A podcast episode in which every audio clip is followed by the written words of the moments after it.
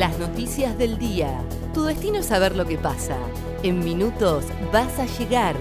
El día de Comodoro y el país de la mano de ADN Sur. El tiempo en Comodoro y Radatili. Para este miércoles 21 de julio se espera una máxima de 15 grados y cielo nublado. El jueves la máxima será de 15 grados y estará ventoso. Comienza la vacunación contra el COVID para mayores de 18 años en Radatili. La vacunación será de forma espontánea, es decir, sin turno previo.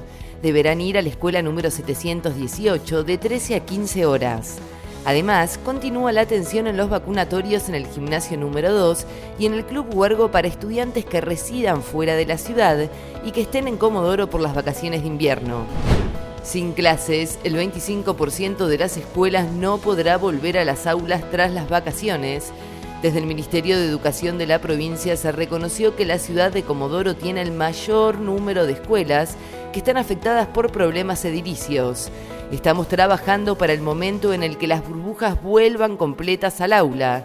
No podemos saber si se va a poder dar este año, reconoció Claudio Márquez, el subsecretario de Recursos, Apoyo y Servicios Auxiliares.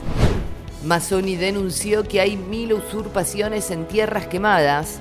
El ministro de Seguridad de Chubut, Federico Mazzoni, reiteró sus críticas hacia su par de nación, Sabrina Frederick, al cuestionar los hechos de usurpación y vandalismo ocurridos en el Parque Nacional Los Alerces, y anticipó que hoy habrá un operativo policial a la salida del parque, como así también en la zona de las golondrinas, donde ocurrió el incendio meses atrás.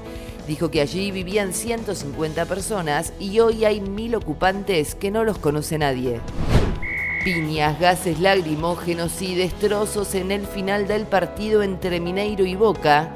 Luego del partido de vuelta por los octavos de final entre Atlético Mineiro y Boca, donde el Ceney se quedó eliminado por penales tras otra polémica actuación del VAR, se produjeron incidentes que fueron protagonizados por integrantes de la delegación visitante, la policía y dirigentes del Galo.